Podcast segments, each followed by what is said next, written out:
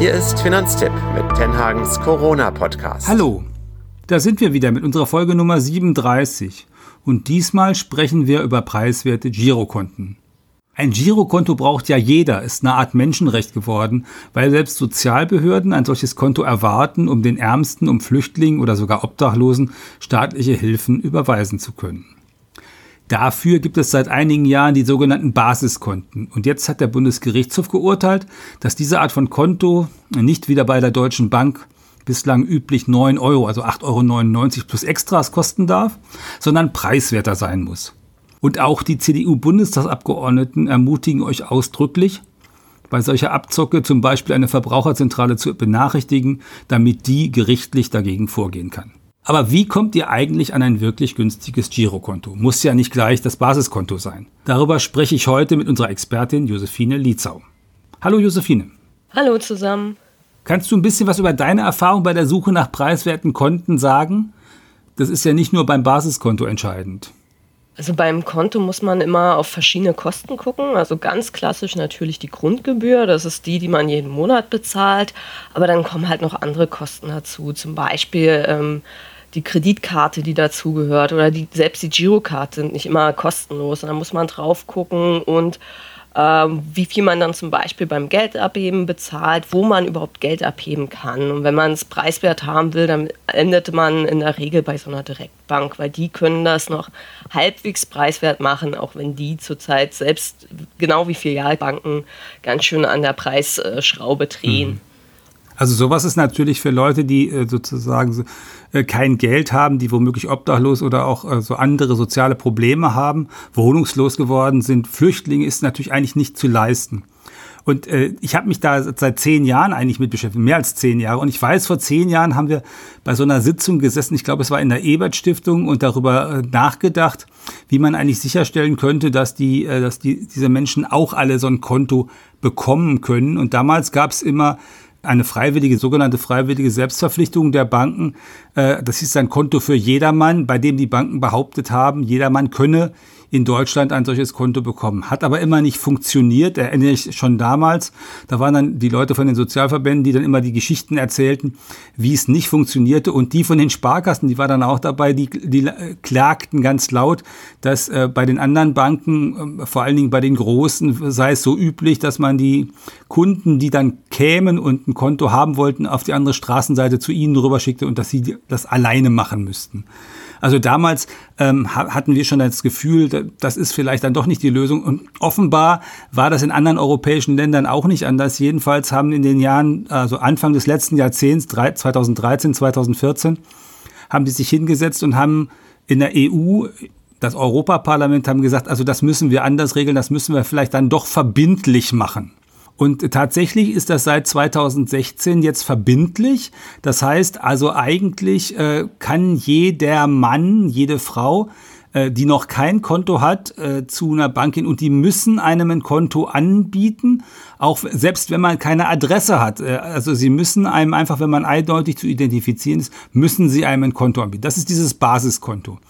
Und jetzt ist aber die Strategie ganz offenkundig der Banken, naja, wenn wir schon die Leute nehmen müssen, weil der Gesetzgeber gesagt hat, wir müssen sie nehmen, dann machen wir es eben einfach so teuer, dass sie keinesfalls zu uns kommen. Was macht denn so ein Konto bei so einer äh, Bank eigentlich so teuer?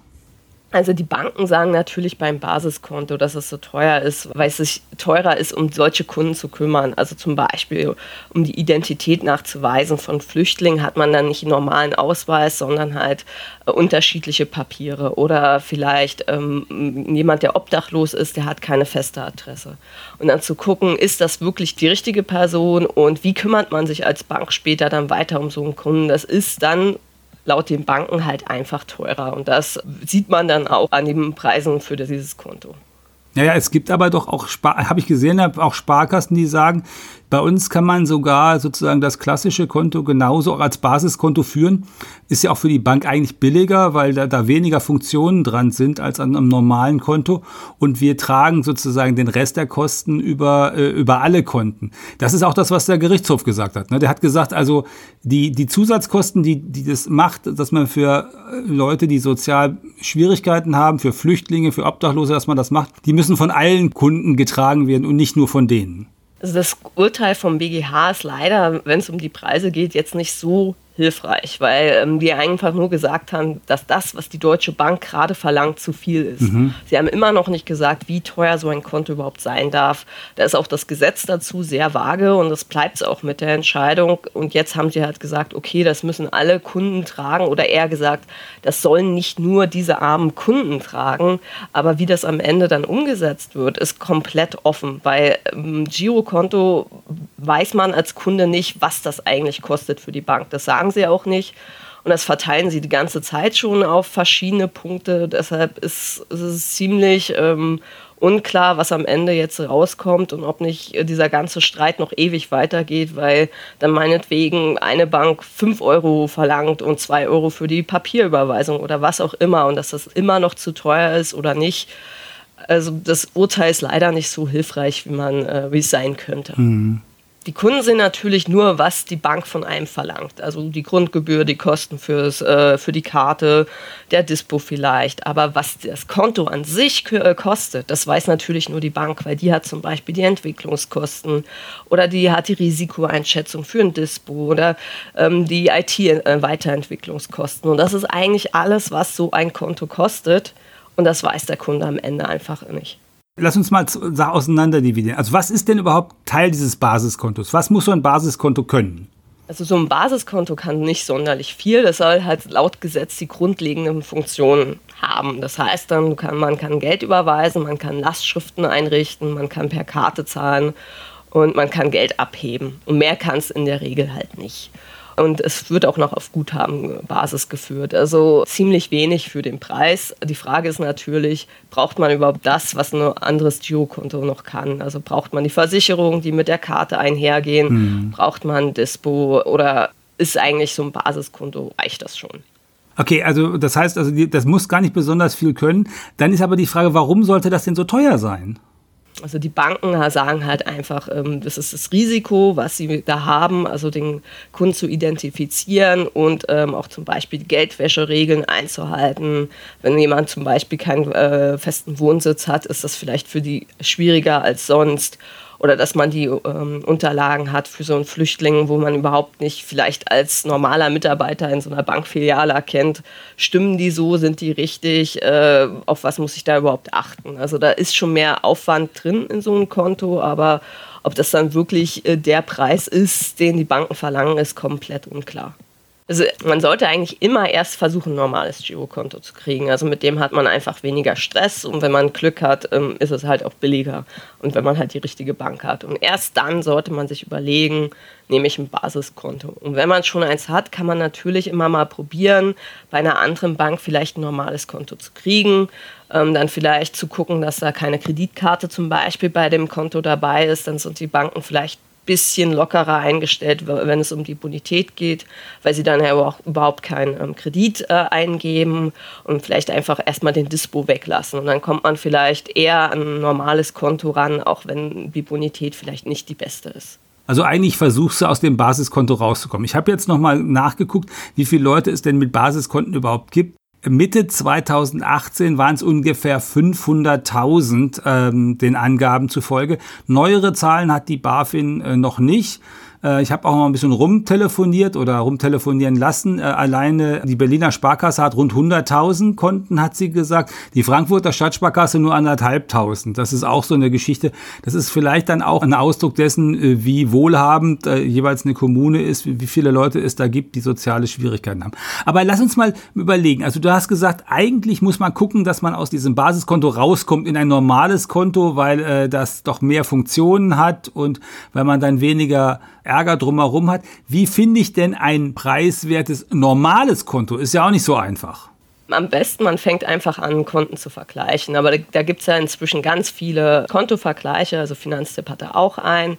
Wir machen das dann so, dass wir die Konten nicht nach der Grundgebühr ordnen, sondern dass wir ausrechnen an verschiedenen Musterkunden, was denn so ein Konto im Jahr kosten würde. Also wenn man da Geld überweist, Geld abhebt, mit der Karte zählt und halt die Grundgebühr dazu.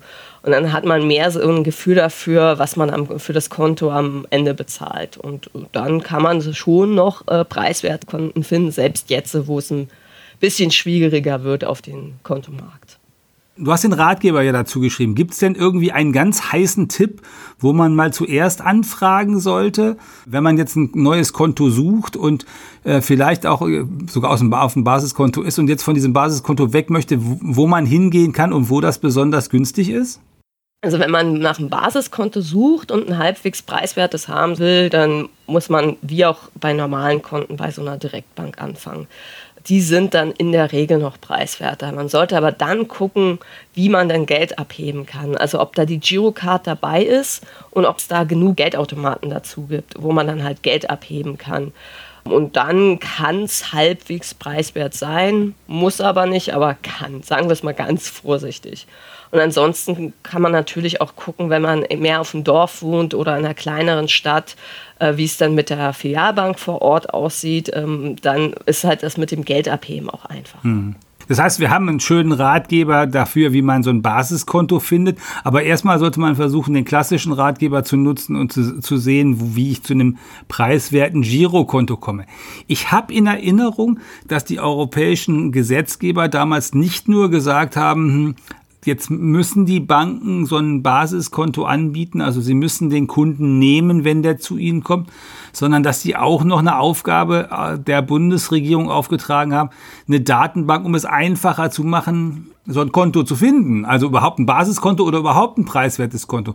Wie weit sind denn dort die äh, Anstrengungen der Regierung gediehen? Da ging es ganz, ganz langsam los, weil äh, es erstmal jemand braucht, der dieses, äh, diese Datenbank überhaupt bauen möchte. Und dann braucht es auch noch jemand, der diese Datenbank dann überprüft und dann sagt, ja, das könnt ihr so machen. Und beides gab es lange, lange nicht. Und jetzt entwickelt es sich langsam, dass wir vielleicht noch dieses Jahr oder vielleicht Anfang nächstes Jahr endlich so eine Datenbank kriegen. Ob es wirklich klappt, weiß man einfach noch nicht ich will jetzt nicht böse aber das, das war doch eigentlich so gedacht, dass das schon 2018 soweit sein sollte, ne? Ja, es war eigentlich so gedacht, dass es äh, 2018 soweit sein sollte. Ist jetzt ganz offensichtlich nicht gelungen und jetzt bleibt einfach nur abzuwarten und hoffentlich in nächster Zeit passiert und dass wir dann nicht so lange noch drauf warten müssen. Man muss halt immer in die Entgeltinformationen gucken, die sind jetzt schon ein bisschen leichter strukturiert als ähm, so ein so ein Preis- und Leistungsverzeichnis, das vielleicht so 20, 30 Seiten hat. Also die Entgeltinformation hilft schon weiter. Die gibt es ja auch erst seit ein paar Jahren.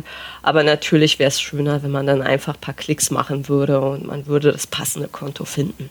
Okay, dann halten wir doch mal für heute fest. Auch wenn ihr finanzielle Schwierigkeiten habt, solltet ihr erstmal versuchen, ein normales Konto zu bekommen. Und zwar ein preiswertes.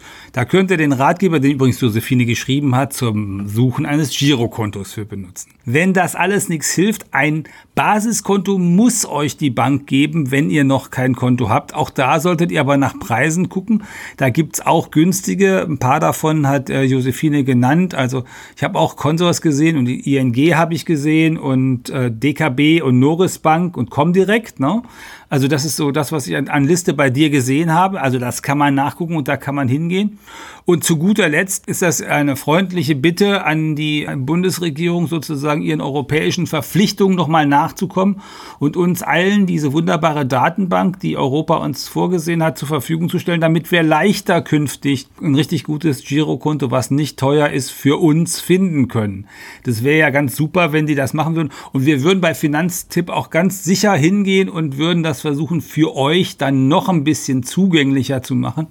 Das kann man sich, also kann man sich das vorstellen, so ein bisschen wie mit den Sprit-Apps, ne? also mit, dem, mit den Tank-Apps. Äh, wenn die Banken erstmal die Daten vernünftig äh, sozusagen bei irgendwo zentral abgeben müssen, dann finden wir alle schon äh, eine technische Möglichkeit, dass man das schön auf dem Handy hat, damit man weiß, wo man künftig das günstigste Konto finden kann. Und äh, du kannst dich dann äh, intensiv darum kümmern, bei diesem günstigsten Konto nach den echten Tricks und echten Hilfen nochmal zu recherchieren, statt mühselig Daten zu suchen, die eigentlich die Bundesregierung ja schon zur Verfügung stellen müsste. Ja, die Hoffnung auf schönere Daten und eine schönere Aufarbeitung davon wird wohl zuletzt sterben. Super. Okay, das ist jetzt für heute eigentlich das, worüber wir reden wollten. Also die Botschaft des Tages ist auf jeden Fall, such dir ein preiswertes Girokonto. Die gibt es. Es gibt sie auch noch kostenlos. Wenn du kein klassisches bekommst, such dir ein preiswertes Basiskonto. Die gibt es auch. Den Ratgeber haben wir bei Finanztipp, da kannst du reingucken, damit du sowas finden kannst. Und äh, dann äh, hoffen wir, dass die äh, Regierung auch nochmal überkommt mit der Datenbank, die schon lange versprochen ist. Und wir hoffen, dass euch das jetzt äh, ein bisschen Information gegeben hat, dass, ihr, dass euch das weiterhilft. Wenn ihr uns Anregungen geben wollt, dann schreibt uns an redaktion.finanztipp.de. Wenn ihr das gut findet, äh, dann lobt uns, gibt uns einen Daumen rauf und bewertet uns in den einschlägigen Podcast-Portalen, bei Apple Podcast, bei Deezer, bei Spotify und überall, wo es sonst Podcasts gibt, damit das äh, auf jeden Fall sozusagen möglichst viele Leute zu sehen und zu hören bekommen. Und wenn ihr jemand kennt, der sozusagen mit so einem Basiskonto kämpft, lasst auch insbesondere den oder die das wissen, dass sowas machbar ist, nicht, dass die dann auch noch besondere Probleme haben, eine vernünftige Bankverbindung zu haben. Und bei alledem gilt natürlich äh, in Corona-Zeiten, Bankkonto hin oder her, die wesentliche Kernbotschaft von uns beiden, bleibt gesund. Und äh, bleibt gesund sagen heute Josephine Lietzau und Hermann Josef Tenhagen.